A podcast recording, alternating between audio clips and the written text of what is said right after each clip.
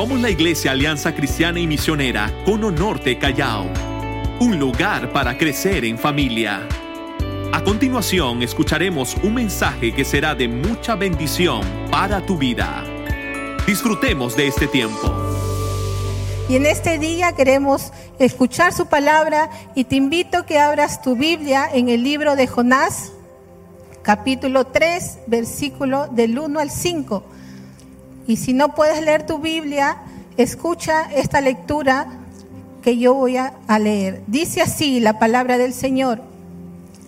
Vino palabra de Jehová por segunda vez a Jonás, diciendo, levántate y ve a Nínive aquella gran ciudad, y proclama en ella el mensaje que yo te diré.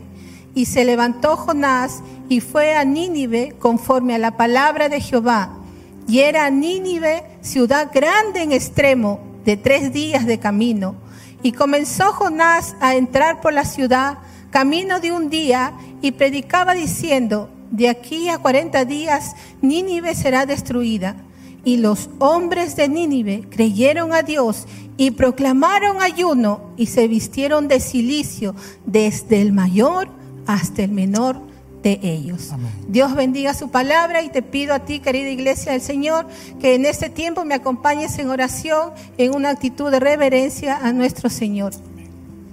Amado Señor, gracias por darnos este privilegio, Señor, de poder reunirnos como tu pueblo, como tu iglesia, Señor. Bendice cada hogar, Señor, en esta mañana, que que en actitud de reverencia y temor a ti, Señor, han separado este tiempo para poder escuchar tu palabra, Señor, para poder cantar, para poder orar y, Señor, levantarte a ti nuestro clamor, oh Dios amado. Bendice cada familia, Señor, que en este momento está atento a tu voz, porque tú tienes para ellos, Señor, algo especial en esta mañana. Oh Dios bendito, háblanos.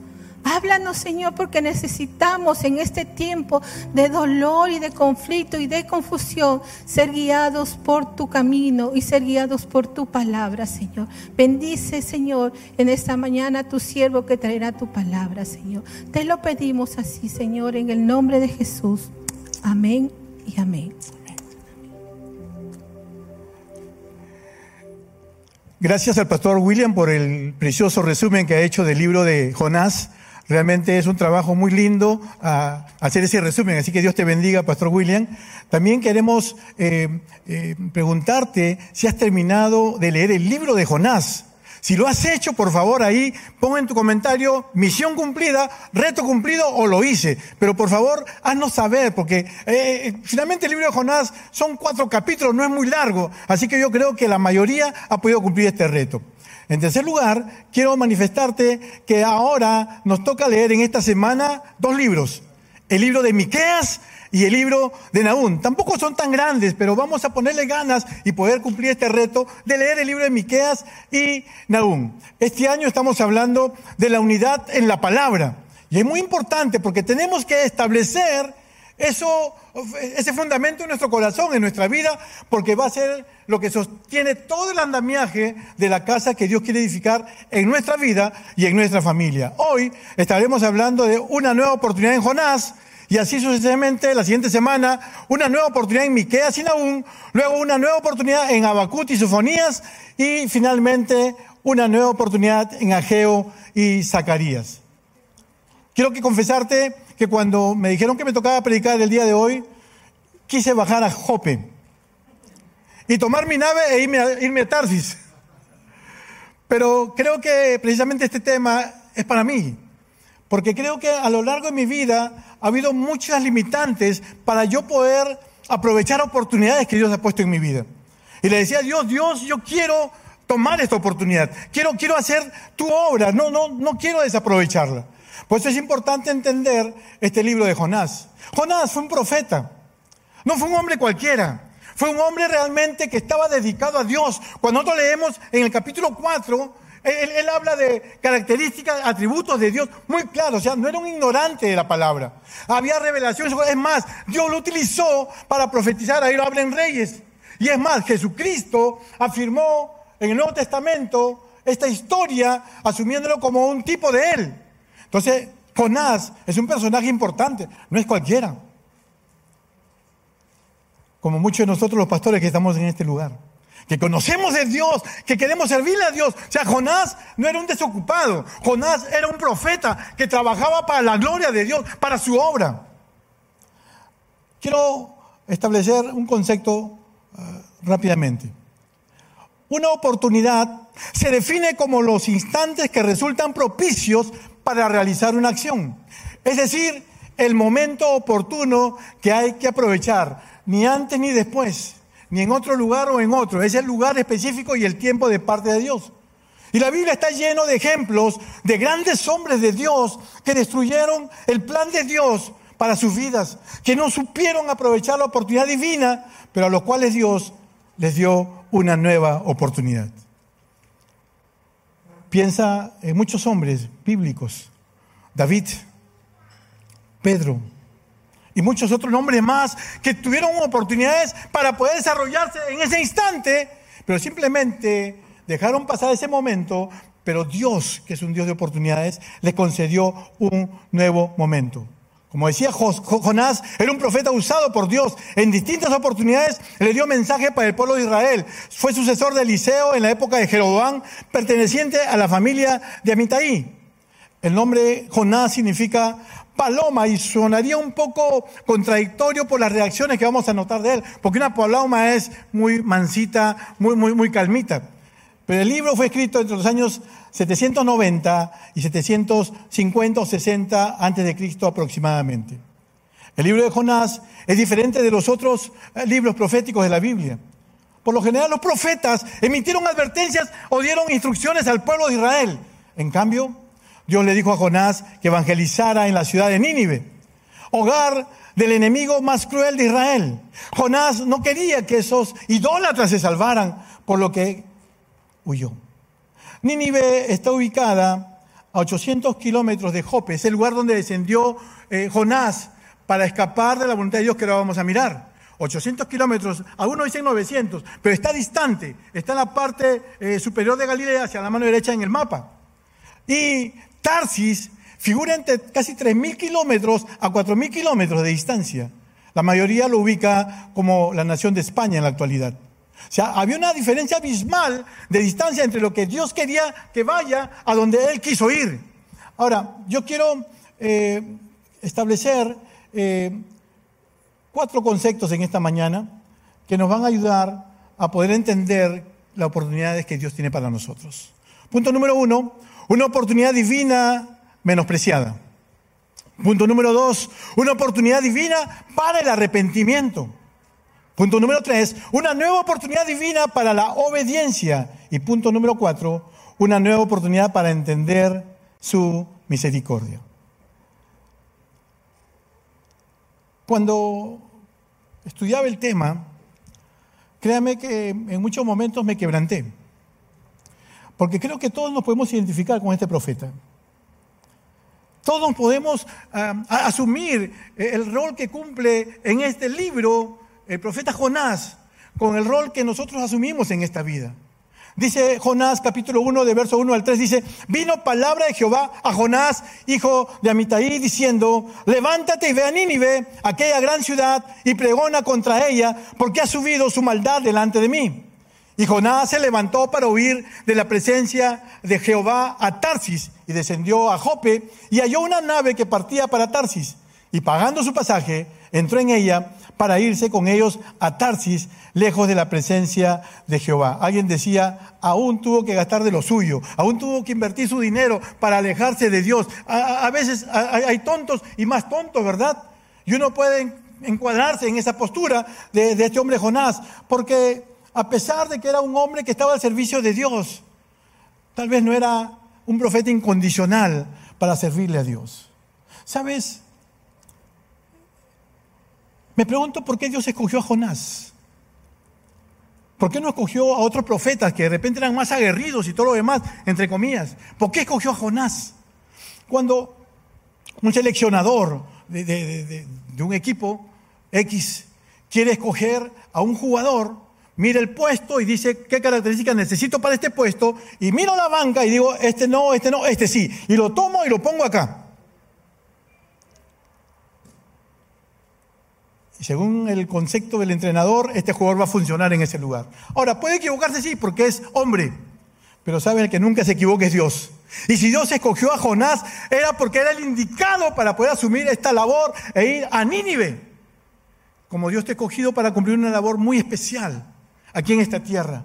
Dios te ha dado un propósito muy específico, te ha dado situaciones, oportunidades que solamente te lo está dando a ti, no a otro, es para ti. Ahora, creo que Jonás, cuando pensó en Nínive, algunos dicen que lo que vino rápidamente a su corazón fue esa nación o esa ciudad tan grande, amurallada, dice que los muros eh, eran del ancho de dos carruajes, eh, tenían 30 metros de alto, estaba rodeado de un gran río y eran la gente malvada, sanguinaria, dice que empalaban a los presos, los despellejaban vivos. O sea, e, e, era gente realmente mala, mala y mala. Algunos dicen que ese fue el concepto para que Jonás pueda darse media vuelta e ir. Puede ser. A veces los temores, los miedos nos limitan para poder asumir una oportunidad importante que Dios tiene para nosotros. Yo recuerdo cuando era jovencito, eh, bueno, no tan joven, pero mi pastor me dijo, ¿puedes predicar este domingo? Yo le dije, yo no predico, le digo, yo soy músico. Yo no predico, yo soy músico.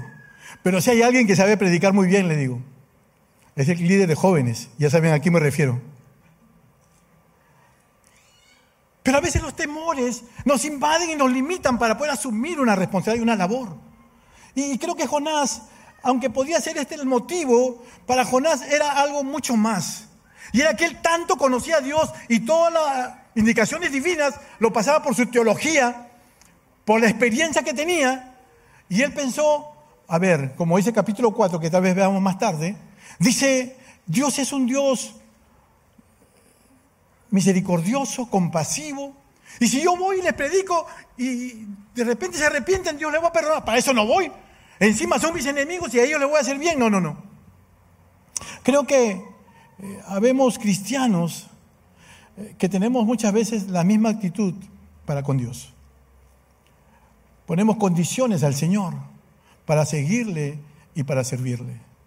Hermanos, eh, hay muchos hombres y mujeres que creemos en Dios, como hemos cantado hace un momento. Creo en ti y, nuestra hermana si lo he con tanta eh, capacidad de parte de Dios también ha expresado el, mismo concepto. Pero cuando llega el momento eh, donde las papas queman, ahí damos un paso adelante, decimos, dime, heme aquí Señor, envíalo a Él. Pero dice aquí que eh, le ponemos condiciones al Señor. Yo solamente te voy a seguir hasta aquí, yo solamente te voy a seguir hasta acá.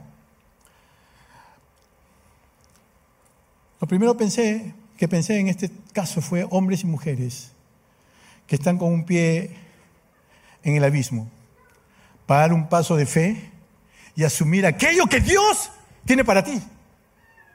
Pero hay temores. La economía, el sacrificio, el esfuerzo, la dedicación. Y entonces prefiero irme hacia otro lugar y no estar aquí. Sigo siendo profeta, pero no estoy encuadrado en la voluntad de Dios. Y lo que Dios quiere para bendecirnos es precisamente que reconozcamos esa oportunidad divina para nuestras vidas y que la aprovechemos, porque no solamente va a ser bendición para nosotros, sino para otros. Cuando Jonás limita esa bendición de Dios, no solo está limitando la bendición para él, sino la bendición para esa nación o esa ciudad de Nínive. Entonces, si nosotros no estamos asumiendo lo que Dios quiere que asumamos, entonces ¿sabes qué está pasando? No solo tú estás dejando de ser bendecido, sino también la gente que necesita de ti.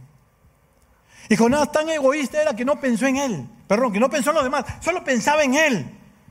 Jonás escuchó la voz de Dios, hermano, ¿qué, haríamos si escuchásemos la voz de Dios audible? Porque aquí no había este, eh, Biblia escrita, no había WhatsApp, Dios lo whatsappeaba a, a, Jonás, más bien lo iba a guapear, sí, pero no a whatsappear. Pero Dios le habló audiblemente, qué extraordinario, ¿qué harías si tú escuchas la voz de Dios? No me responde, pero ¿alguien escuchó la voz de Dios? ¿Sabes? Un joven medio loco, muy amigo mío, pero medio loco, me dijo, estaba en una ciudad del extranjero y él quería ir al lugar donde tenía que hospedarse y no conocía. Así que se sube a un bus Y se sienta atrás y dice, ahora, bueno, ¿qué hago, Señor? Guíame tú, Señor. Y cuando estaba ya avanzando regular tiempo, de repente escuchó una voz, bájate aquí, dijo. Se asustó. Bájate, me, bajo. Y claro, hermano, escuchas esa voz, te baja corriendo, no sé si porque quieras obedecer la voz o por el susto que estás pasando, pero se bajó. ¿Y saben qué? Camina media cuadra, ¿y qué creen?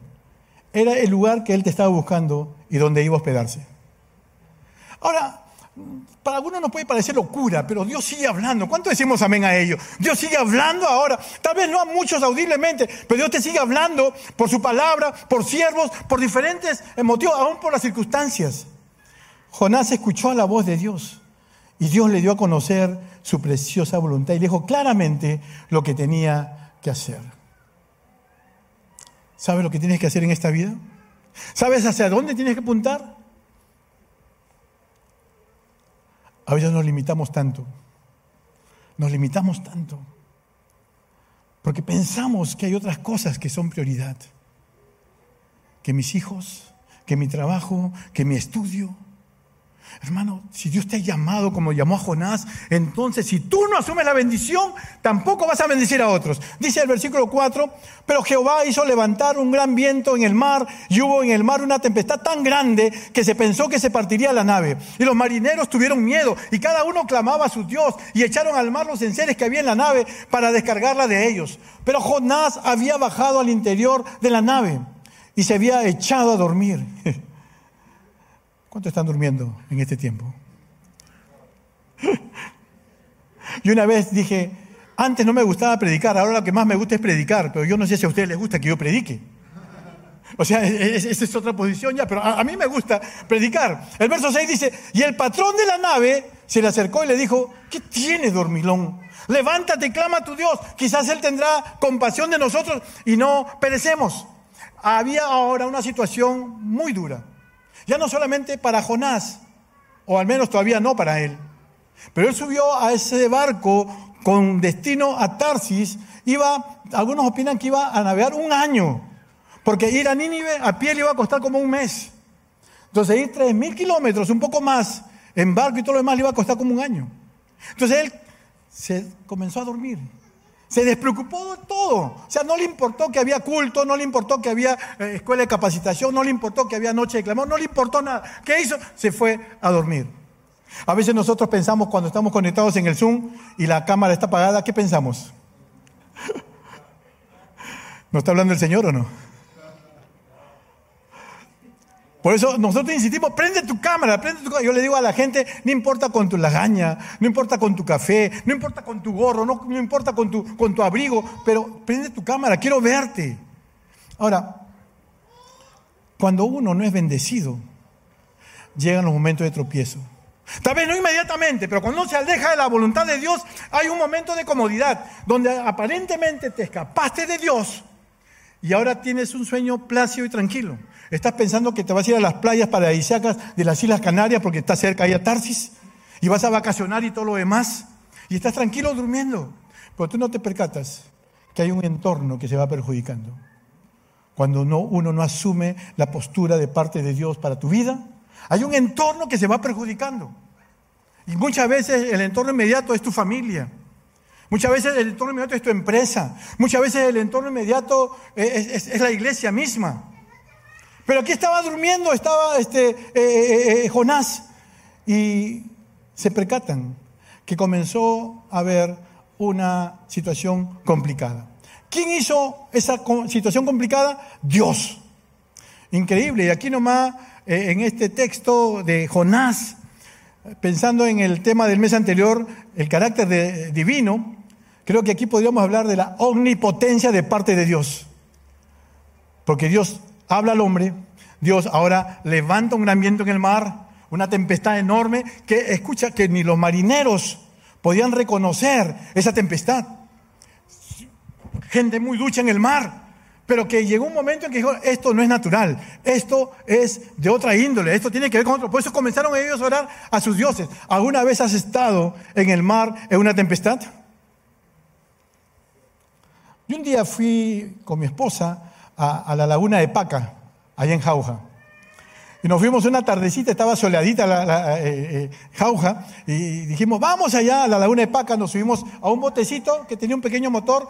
El lago no es tan grande, pero tampoco es pequeño, tiene una cierta profundidad, así que nos subimos con, Flor a, a, esta barquita y estábamos compartiendo, conversando con otras personas ahí, cuando de repente se comenzó a escurecer el clima. Y de repente comenzó a moverse, el viento comenzó a soplar. Yo le decía a Flor, tranquila, tranquila, tranquila, mi amor, tranquila, no pasa nada. Pero yo estaba tragando saliva, créanme. Y le decía, tranquila, mi amor, y la barca seguía así. Yo estaba, tranquila, tranquila, tranquila. Y felizmente el, que estaba pilotando esta nave nos llevó a, a, un lugar seguro y ya pasamos. Pero fue tremendo, o sea, si es así, ese simple viento a mí me inquietó. Imagínate una tormenta, una tempestad, que aún a los propios marineros les había angustiado y les había llenado de temor. ¿Sabes lo que hicieron estos hombres? Le dijeron a Jonás, ¿qué haremos contigo para que el mar se nos aquiete? Porque el mar se iba embraveciendo cada vez más y más. Eh, es, creo que a veces lamentable, porque no nos damos cuenta el efecto que tiene cuando uno no asume el compromiso que Dios quiere que tú asumas. Nos distraemos de muchas cosas, ¿eh? nos distraemos aquí y allá, pero no nos damos cuenta que la desobediencia va a afectar a muchas personas que estaban a punto de naufragar a causa de, que él iba trayendo, huyendo de la presencia de Dios. Tu ausencia en casa tal vez afecta a tus hijos. Tu ausencia en la iglesia tal vez afecta a un ministerio. Tu ausencia en el trabajo donde tienes una oportunidad para crecer, tal vez también afecta ese lugar. Y va haciendo un efecto dominó, cada uno, cada otro. Dice aquí, es importante reconocer que nuestra obediencia tiene un efecto positivo en nuestra vida y en la de nuestros prójimos. Pero también nuestra desobediencia tendrá un efecto negativo. Y no solo nos afectará a nosotros, sino también a nuestra familia, a nuestros ministerios, a nuestra iglesia. Pero ni aún así Jonás reconoció su falta. Lo que hizo fue pedir que lo echen al, a la mar. O sea, cualquiera dice, ah, mira, está pasando esto por mi culpa, así que Dios, por, favor, perdóname, me arrodillo, me postro y le clamo y le digo, Señor, ahora sí, vuelvo a lo que tú me has enviado a hacer. Pero no, no, no, no, no. ¿Qué hizo Jonás? Aceptó que lo tiren al mar. Ah, más bien aviéntenme, para que ustedes estén tranquilos, así todo se va a calmar y ustedes van a estar bien y no importa lo que a mí me pase. Pero miren, ¿ah? no había arrepentimiento. Porque la indolencia, la indiferencia ah, va llenando nuestra vida y nos vamos alejando de esa oportunidad divina para ser canales de bendición. Lo que no sabía Jonás era que Dios también estaba dándoles una oportunidad a los marineros para arrepentirse. Porque escucha esto, Dios no da puntada sin hilo. Dios no da puntada sin hilo. ¿Entiendes lo que te digo? O sea, siempre hay una causa, un efecto, un efecto, una causa para que Dios pueda realizar su obra preciosa. Aunque sea en su misericordia, estaba usando a este hombre Jonás, porque Jonás no se quedó callado, él dijo que tenía temor de Dios y que todo lo demás eh, venía por él. Entonces cuando escucharon eso los marineros temieron y reconocieron que Jonás era un hombre de Dios, pero en desobediencia. Y los marineros se arrepintieron, se postraron y comenzaron a agradecer a Dios. Segundo punto, vamos rápidamente. Una oportunidad divina para el arrepentimiento. Si no es a las buenas, ¿qué más sigue? Complétalo, por favor. Si no es a las buenas, ¿qué preferimos? ¿La buena o las malas? Créanme, muchas veces sin darnos cuenta preferimos la mala. Preferimos a la mala. Como dice, a cocachos aprendí, ¿verdad, Pastor Luis? A cocachos aprendí. Y aquí estaba Jonás. Y vamos a leer el verso 17 del capítulo 1. Dice, pero Jehová tenía preparado un gran pez que tragase a Jonás. Y estuvo Jonás en el vientre del pez tres días y tres noches. Esto es increíble, ¿eh? porque Dios levantó la tempestad, hizo que el viento comienza a mover esa nave, pero ahora le trae un pez. Y es lo que creo que la mayoría recuerda de esta historia, ¿verdad? La ballena. En, la Biblia no especifica el tipo de, cetáceo que es, pero es, si era un animal grande, algo, algo muy enorme. Eh, se cuenta que hay un hombre que eh, estuvo a fines del 1800, fue tragado por, por, un, este, por un cachalote. Eh, él se llamó James Bartley era un timonel de 21 años, enrolado durante el invierno de, 1980, de 1891 en el Star of Davis, estrella del norte. Nunca me había puesto a pensar en eso. Que un hombre haya podido estar dentro de la barriga de un cachalote o en su vientre. Y claro, cuando este cachalote murió a los tres días y estuvo tres días exactos, sus compañeros que estaban vivos eh, abrieron a este animal y se percataron que había algo dentro que estaba moviéndose. ¿Y qué era? Su compañero que había sido drogado por este cachalote. Tres días. Dice, cuando eh, intentó despertar era como un loco, no sabía qué hacer, estaba desesperado. Y él cuando narra la historia dice que entró en un conducto muy estrecho, mucha, mucha saliva, y estaba metido ahí en la oscuridad, y de repente comenzó a sentir un líquido así como que lo envolvía, y ahí no recuerda más pero sobrevivió. Entonces, ¿la historia de Jonás es posible o no es posible? Claro que sí, si está en la palabra, es posible, a pesar de que algunos digan que esto es una alegoría, es una fábula. No, no, es una narración bíblica y como narración bíblica, que el mismo Jesús corrobora, yo creo que esto es de Dios. ¿Cuánto decimos amén a ello? Ahora, el Señor tenía preparado para Jonás un gran pez que se lo tragó. Y nuestro Señor Jesucristo nos enseña que Jonás estuvo en el vientre del gran pez tres días y tres noches. Dios nos va a llevar a una situación extrema. Y tienes que definir esa situación extrema en tu vida. ¿Cuál es tu pez?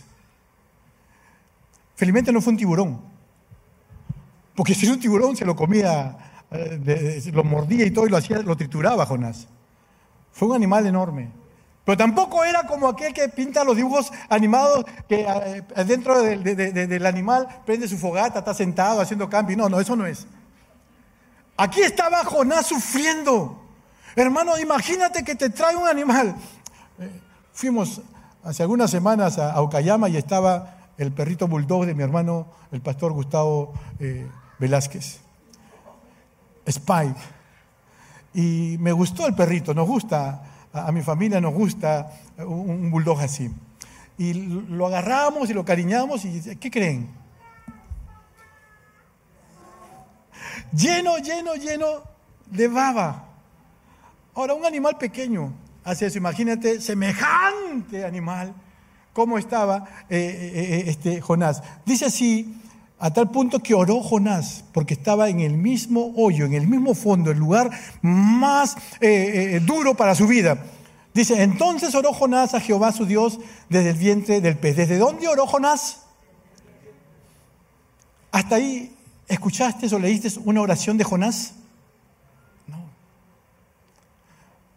¿Por qué? ¿Por qué somos así? ¿Por qué, por qué eres así? ¿Por qué eres así? Dime, ¿por qué soy así? O sea, solamente buscamos de Dios cuando estamos en el pozo, en lo más profundo de nuestra existencia. ¿Cuántos salieron corriendo? Ya estoy con la mano levantada. En el último temblorcito de... ¿Cuántos salimos corriendo? bueno, yo tengo la disculpa porque fui, salí corriendo para ver a mis papás, que están en el primer piso. Bueno, créeme, créeme. Y miren el versículo 2, dice así, del capítulo 2 de Jonás, dice, y dijo, invoqué, ¿en qué momento? En mi angustia a Jehová. O sea, uno a veces espera ese momento más duro, más difícil en nuestra vida. ¿Alguna vez has estado así, mi hermano? Sabes, cuando yo leía esto recordaba momentos de mi vida en la cual estaba así en angustia, en la cual estaba desesperado, en la cual no encontraba salida. No, no, no había cómo poder eh, hallar la luz. Y créeme, mi corazón se quebrantó y hasta derramé lágrimas. Estaba escuchando en el auto eh, una narración y mientras narraba me ponía en los zapatos de Jonás, solo, sin luz. Dice, invoqué en mi angustia a Jehová. ¿Por qué invocó en su angustia a Jehová? Porque él no había aceptado la oportunidad primera que Dios le había dado, lo rechazó. ¿Cómo rechazar una oportunidad divina? Y lo más lindo del verso 2 dice, y Él me oyó. Cuando clamamos en la angustia, a pesar de que Dios sabe nuestra condición, ¿sabe lo lindo? Es que Dios siempre nos va a escuchar.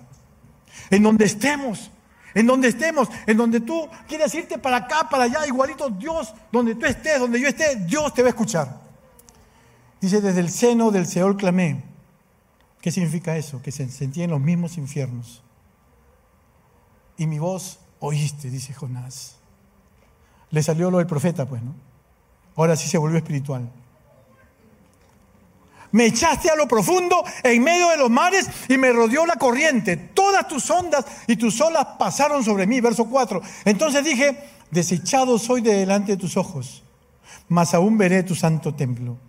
Verso 5. Las aguas me rodearon hasta el alma. Miren la situación en la cual se encontraba Jonás. Rodeóme el abismo. El alga se enredó en mi cabeza, como que lo estaba ahorcando. Estaba ahí eh, el alimento de este animal, de esta bestia. Descendía a los cimientos de los montes. La tierra echó sus cerrojos sobre mí para siempre. Y acá está lo lindo, hermano. Por eso es que qué grato es conocer de Dios. Qué grato es saber cómo es Dios.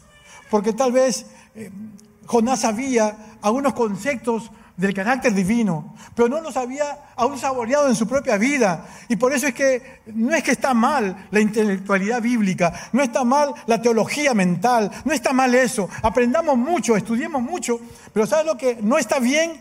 Es que eso no lo pasemos por nuestro corazón y lo apliquemos en nuestra vida diaria. Porque lo contrario, esa teología, como hasta aquí a Jonás, no le iba a servir de nada. Entonces llega a ese momento y dice, mas tú sacaste mi vida de la sepultura, oh Jehová, Dios mío.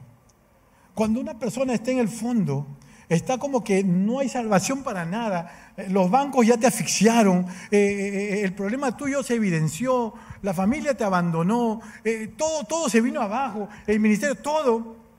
¿Sabes? Hay un himno, creo que lo debe conocer el pastor Abraham, queda Cristo. Queda Cristo, queda nuestro Dios, el único hermano. Aquí no estaba ni un otro sacerdote, no estaba ni un hermanito, no estaba ni su familia, no, estaba solamente Jonás. ¿Y quién? ¿Y quién? Dios, nadie más. Entonces dice el verso 7, cuando mi alma desfallecía en mí, cuando mi alma desfallecía en mí. Qué terrible angustia la de Jonás. Qué situación más dura, no causada por otros, causada por él mismo. Y eso es lo más terrible, que a veces nosotros somos los propios eh, sepultureros para nuestro cuerpo, para nuestra vida. Y a veces quisiéramos echar la culpa a otros, pero no hay más que nosotros mismos.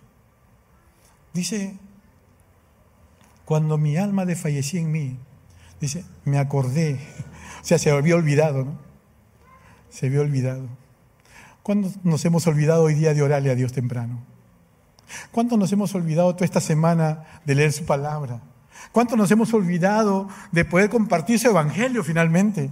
¿Cuánto nos hemos olvidado de conectarnos ayer a guerreros de oración, el viernes a líderes, el miércoles a, este, a la reunión de grupos familiares, el martes a escuela? ¿Cuántos nos hemos olvidado? Dice aquí, cuando mi alma desfallecía en mí, me acordé de Jehová. Pero así somos, así somos, así eres, así eres.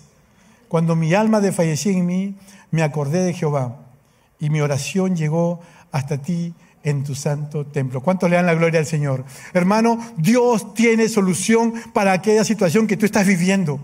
Por tu indiferencia, por tu egoísmo, por lo que sea, pero Dios tiene la solución para ti. Solamente clámala a Él de todo tu corazón. Él va a escuchar tu clamor. Y dice, como, como dice aquí, eh, su alma desfallecía y su oración llegó hasta ti en tu santo templo. Dios va a escuchar nuestra oración. Jonás, clamó a Dios estando en angustia. El Señor escuchó su clamor. Verdaderamente Dios es un Dios de amor y de misericordia, que no actúa con nosotros de la misma forma como nosotros nos hemos comportado con Él. A pesar de que muchas veces somos indiferentes a su voz, Él nunca es indiferente a nuestro clamor. Él nunca va a rechazar a un corazón contrito y humillado. Este texto de Jonás capítulo 3, que habla del tercer punto, una nueva oportunidad divina para la obediencia, creo que es el corazón de este libro. A veces nosotros queremos nuevas oportunidades, pero no hemos transformado nuestro corazón. Y esas nuevas oportunidades van a ser igual que la primera, desechada y desperdiciada, porque no hay una transformación de corazón. Y Dios nos va a perseguir hasta el punto de ajustarnos. Mientras leía esto pensaba en algunos consiervos. ¿Qué esperas? ¿Qué esperas? ¿Qué estás esperando? ¿Qué estoy esperando para tomar decisiones? ¿O esperes que llegue el día de angustia? Pero aquí está el corazón ahora de Jonás, ya no como en el versículo 1 del capítulo 1, del 1 al 3, o todo el capítulo 1. Ahora está un corazón sumamente diferente. Dice el versículo 1 del capítulo 3, vino palabra de Jehová por segunda vez a Jonás. ¿Por qué vez llegó esta palabra de Dios? Por segunda vez. Es decir, una primera vez. Y sabes, cuando uno no hace caso a la segunda, Dios va a usar una tercera y una cuarta hasta que aprendamos. Dios va a seguir siendo el mismo Dios. Los afectados vamos a ser nosotros. Y hasta que no aprendamos, Dios no va a dar porque Dios tiene un plan contigo. ¿Recuerdan la historia de Sansón? Tuvo un plan Dios para él, una oportunidad para ser el, salvador de la nación de Israel. Y aunque luchó Sansón contra ello al final de su existencia, Dios cumplió sus propósitos en su vida. Pero sufrió e hizo sufrir a muchos. Entonces dice, vino palabra de Jehová por segunda vez a Jonás diciendo, y esto es lindo, dice, levántate y ve a Nínive, aquella gran ciudad, y proclama en ella el mensaje que yo te diré. Qué precioso. Dios le da la misma indicación que le da el primer capítulo. La misma indicación. No, no, no hay una variación. Porque el propósito era para bendecir a esa nación, a, a Nínive, a Asiria. Y el instrumento escogido por Dios era Jonás, no otro. No otro. Era escogido por Dios, no otro. Pudieron haber mejores predicadores tal vez, pero el escogido era Jonás. Yo no me considero gran músico, créanme, yo no me considero gran músico soy muy entusiasta, le he dado de alma, le, he puesto mucho punche a, la música, me metí a estudiar horas de horas y no como otros que tienen un talento eh, casi natural, que rápidamente este, captan una nota y todo lo demás. Pero yo no entendía por qué en la iglesia San Martín y aún aquí en Tomás Valle, durante muchísimos años fui ministro de adoración y pastor de adoración.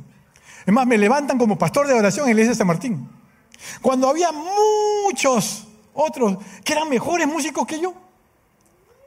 Pero yo entendí que cuando Dios tiene algo para ti, Él te lo mantiene ahí a tus pies, para que pueda levantarte para su gloria, no para la gloria tuya.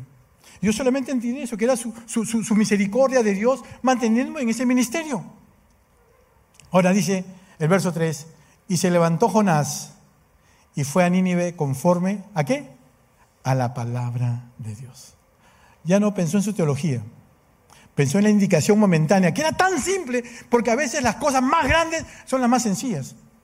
A veces queremos construir una situación muy grande, enorme, para decir, ah, acá está lo que he hecho. No, no, Dios se manifiesta en lo simple, en lo sencillo. Eh, a veces hasta en lo natural. Sí, Dios puede hacer milagros, cosas por entonces, claro que sí. Dios puede hacer caer eh, fuego del cielo a Nínive, claro que sí. Pero se plació usar un hombre tan humano, tan débil como Jonás, tan igual que nosotros. Y se levantó Jonás y fue a Nínive conforme a la palabra de Jehová. ¿Te imaginas en tu casa que tu esposa diga, y se levantó Juan? Y se fue a hacer lo que debía, conforme a la palabra de Dios. Y le hace un beso. No un pico, sino un beso. Y dices, tengo que tratarla como vaso más frágil. ¿La tratas por qué? Porque la Biblia te manda así. ¿Te imaginas, hijo, que te levantes y se levantó eh, Belén cuadros y se fue a hacer conforme a la palabra de Jehová? Yo sé que lo hace. Cocinó ese día. Honró a papá y a mamá. Pero dice, conforme a la palabra. O sea, tenemos que buscar, que conocer la palabra para poder actuar conforme a lo que Dios quiere para nuestra vida. Y continúo rápidamente. Dice, y era Nínive ciudad grande en extremo de tres días de camino. O sea, era, dice que tenía más o menos unos 90 kilómetros de diámetro. Y para recorrer esa ciudad, tres días. Dice el versículo 4, y comenzó Jonás a entrar por la ciudad, camino de un día, y predicaba diciendo, de aquí a 40 días Nínive será destruido. Es todo lo que predicó. No hubo punto 1, punto 2, punto 3, punto 4, conclusión, introducción, contexto, eh, fotitos, no, no, hubo nada, que no está mal, ¿eh? al contrario, en nuestro contexto. Pero Dios solo le mandó a predicar algo simple y sencillo, nada más. Por eso es que nosotros a veces nos hacemos tantas bolas cuando Dios quiere usarnos con lo que tenemos. Dios no te va a pedir más de lo que no, no te ha dado. Ese niño se acercó con esos pececitos, esos panes y fue multiplicado. Era lo único que tenía y Dios te quiere usar así. Por eso lo poco o mucho que tengas, ponlo en los pies del maestro, para que Dios se glorifique. Ay, no sé predicar, apréndete esta prédica. De aquí a 40 días Nínive será destruido. ¿Te imagínate que, te vayas al, centro del Lima y, comienzas a decir así? Te van a considerar loco. Avanzamos rápidamente, me quedan cinco minutos. Dios habla por segunda vez a Jonás para la misma orden que en el versículo 2. Las órdenes de Dios se asumen con decisión y coraje. Actitud de un hombre, de una mujer de Dios. Créeme, hay que tener coraje y decisión, ¿sí o Pastor Antonio? Porque para nadie es sencillo, hermanos, asumir la responsabilidad que Dios quiere poner en tus manos.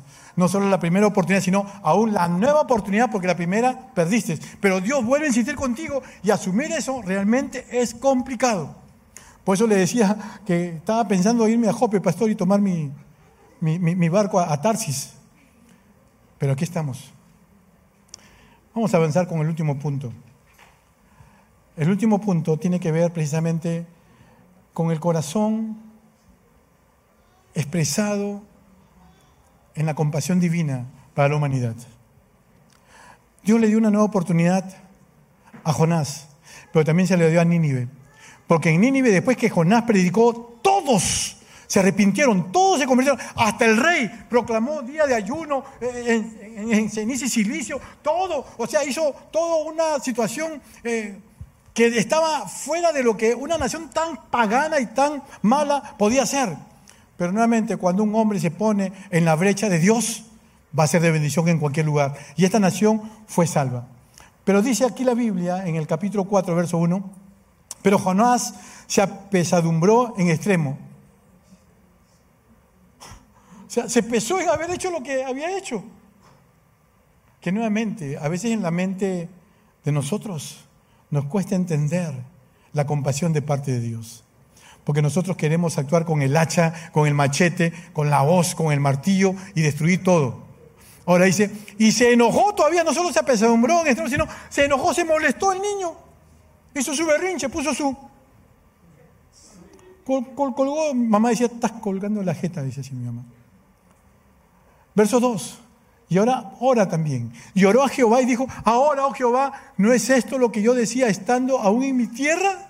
Por eso me apresuré a huir a Tarsis, porque sabía yo que tú eres Dios clemente y piadoso. Lo conocía, mira, pero como dice nuestro querido pastor Samuel, este cabezón clemente y piadoso, tardo en enojarte y de grande misericordia, y que te arrepientes del mal, hermano, si yo tengo un Dios así, lo glorifico y hago todo para que esa misericordia, esa, esa piedad, esa clemencia pueda brindarse a tanta gente que lo necesita. ¿Nuestra Lima no necesita de un Dios así? Claro que sí. Entonces, nosotros somos aquellos heraldos para poder compartir esa palabra de misericordia de Dios. Verso 3. Ahora pues, oh Jehová, te ruego que me quites la vida, porque mejor me es la muerte que la vida. Y Jehová le dijo, ¿haces tú bien en enojarte tanto? ¿Qué te pasa? ¿Qué te pasa? Plo, plo, plo. ¿Qué te pasa? ¿Qué tienes? Ha habido 120 mil que se han arrepentido y tú estás así. ¿Por qué? Porque no valoramos el obrar de Dios lo menospreciamos y lo minimizamos, pues no nos esforzamos y no nos sacrificamos más allá de lo normal para poder hacer su obra. Jonás estaba tomando puesto, se estaba tomando para contemplar el espectáculo de la destrucción de Nínive. Había comprado boleto en la primera fila, pero Dios hizo lo contrario. Dios tuvo misericordia de Nínive. Y eso llenó mucho más de enojo a Jonás, pues no podía comprender cómo Dios podía tener misericordia de los enemigos de Israel. Solo leo el versículo 10 y 11 del capítulo 4 de Jonás. Y voy concluyendo. Y dijo Jehová, ¿tuviste tú lástima de la calabacera en la cual no trabajaste, ni tú la hiciste crecer? Que en espacio de una noche nació y en espacio de otra noche pereció. Jonás fue bendecido con una sombrita, una calabacera, a la que Dios luego también estableció un gusano que destruyó todo eso, y Jonás se entristeció porque la calabacera ya no existía. O sea, se, entristeció por la... Tuvo, tuvo piedad por la calabacera. Ay, pobre calabacerita. Pero dice Dios, ¿y no tendré yo piedad de Nínive? Aquella gran ciudad donde hay más de 120 mil personas que no saben discernir entre su mano derecha y su mano izquierda y muchos animales. Uno se queda con el sabor en los labios porque pareciese que va a continuar la historia. Pareciese que va, va a venir más, pero ahí queda. Es como si esta historia continuara, pero ahí se quedó. Y sabes, me puse a pensar por qué. Yo digo porque Dios va a seguir trabajando con Jonás. Dios nunca se va a cansar. Nosotros nos vamos a cansar, pero Dios nunca se va a cansar. Va a trabajar una vez, otra vez, otra vez y otra vez y otra vez hasta doblegar nuestra voluntad y poder entender quién es ese Dios grande y misericordia y lento para la ira. Una nueva oportunidad de parte de Dios nos permite conocerle mucho más a Él. Nos permite adentrarnos mucho más a su corazón. Conclusiones. Cuando Dios nos manda a hacer algo, debemos obedecer. Escucha bien. Escuchemos bien eso. Cuando Dios nos manda a hacer algo, debemos obedecer. Él conoce nuestra mente y corazón. Y sabe si obedecemos con disposición. Dios conoce y ve todo y no podemos escapar por él. Segunda conclusión. Nuestra desobediencia puede causar sufrimiento no solamente a nosotros, sino también a otros. La desobediencia siempre conlleva consecuencias negativas. La desobediencia a Dios no solamente tiene consecuencias presentes, sino también eternas futuras. Dios nos ama sin importar lo que hayamos hecho. Entendamos bien eso. Tú que estás ahí en tu casa, mi hermano, mi hermana, entiende eso. Dios nos ama sin importar lo que hayamos hecho. Él perdonó la vida a Jonás al preservarlo en el gran pez y le dio una nueva oportunidad de hacer su voluntad. Dios también quiere hacer lo mismo con nosotros. Dios escucha nuestras oraciones. Él escuchó la oración de Jonás incluso desde lo profundo del mar. Y Dios quiere manifestarse en nuestra vida con una nueva oportunidad. Tal vez estás en angustia como cuando Jonás estuvo dentro de ese pez. Tal vez estás en un momento de que estás desfalleciendo y nadie se da cuenta. Todos te miran y puedes tener una sonrisa en tu rostro, pero hay una procesión que va por dentro, hay un lamento que va en tu corazón. Y de repente ya has caído y estás alejado, pues ese es el día en que Dios quiere renovar su confianza contigo. Dios quiere proponerte un nuevo comienzo, Dios quiere proponerte una nueva oportunidad para seguir haciendo su obra y no detenerte nunca. Mi hermano, mi hermana que estás ahí en tu casa, entiende esto. Dios quiere todo de ti, porque Él quiere dar también todo de Él para ti, para bendecirte y para bendecir a todo tu entorno. Cierra tus ojos y vamos a orar. Amado Padre, gracias por tu inmenso amor, Señor. Gracias porque es tu amor que mueve tu misericordia, tu compasión. Donde, Señor, tu ira se manifiesta lentamente y tu misericordia se engrandece cada vez más para con nosotros. Tú conoces, Señor, cada paso que damos, cada pensamiento que tenemos. Y sabes, Señor, que muchas veces hemos estado en la posición de Jonás, indiferentes hacia ti, olvidándonos, dormitando, Señor, todo el tiempo. Padre, tal vez necesitamos estar dentro del pez, en el momento de angustia, de aflicción extrema, para recién clamarte y orarte. Pero tal vez, Señor, tú quieres advertirnos de ello en esta mañana, en esta tarde. Y quieres, Señor, que en este tiempo podamos acercarnos a ti en arrepentimiento, entendiendo que muchas veces quisimos irnos a Tarsis. Muchas veces quisimos, Señor, dormitar y no hacer lo que tú quieres que nosotros hagamos, Señor sea un llamado especial pastoral, sea un llamado para ser maestro, sea un llamado para ser un servidor, sea un llamado para ser un buen esposo, una buena esposa, para ser un buen hijo, un buen padre. El llamado, Señor tuyo, siempre estará presente en nuestras vidas. Y Señor, oramos para que tú sigas manifestando una oportunidad y otra oportunidad y otra oportunidad. No te canses de trabajar con nuestras vidas, Dios. No te canses. Si hay alguien que está viendo por primera vez este, esta transmisión y has escuchado la palabra de Dios, pues esa misericordia, esa compasión puede llegar a tu corazón también. Solo tienes que decirle, Señor, me arrepiento de todos mis pecados, entrego mi vida a ti, te recibo como mi Señor y Salvador y quiero disfrutar de esas oportunidades que tú tienes no solamente para tu iglesia, sino para el mundo entero, Señor. Pero quiero ser parte de ese mover tuyo. En el nombre de Jesús, ahora sí. Y serás hijo de Dios de ahora en adelante. Déjame orar juntamente contigo. Dios, vengo a tu presencia a entregarte mi corazón, a entregarte mi vida entera. No sabía de ti antes, como los marineros, pero ahora, Señor, sí lo entiendo, sí lo sé. Y quiero entregarte mi corazón y mi vida entera a tu servicio, Padre. Recíbeme como hijo, séame con tu Espíritu Santo. Y, Señor, permíteme poder adorarte en espíritu y en verdad. Gracias. Gracias por escuchar este mensaje. Recuerda que para estar en contacto con nosotros, puedes visitar todas nuestras redes sociales. No te olvides de compartirlo. Dios te bendiga.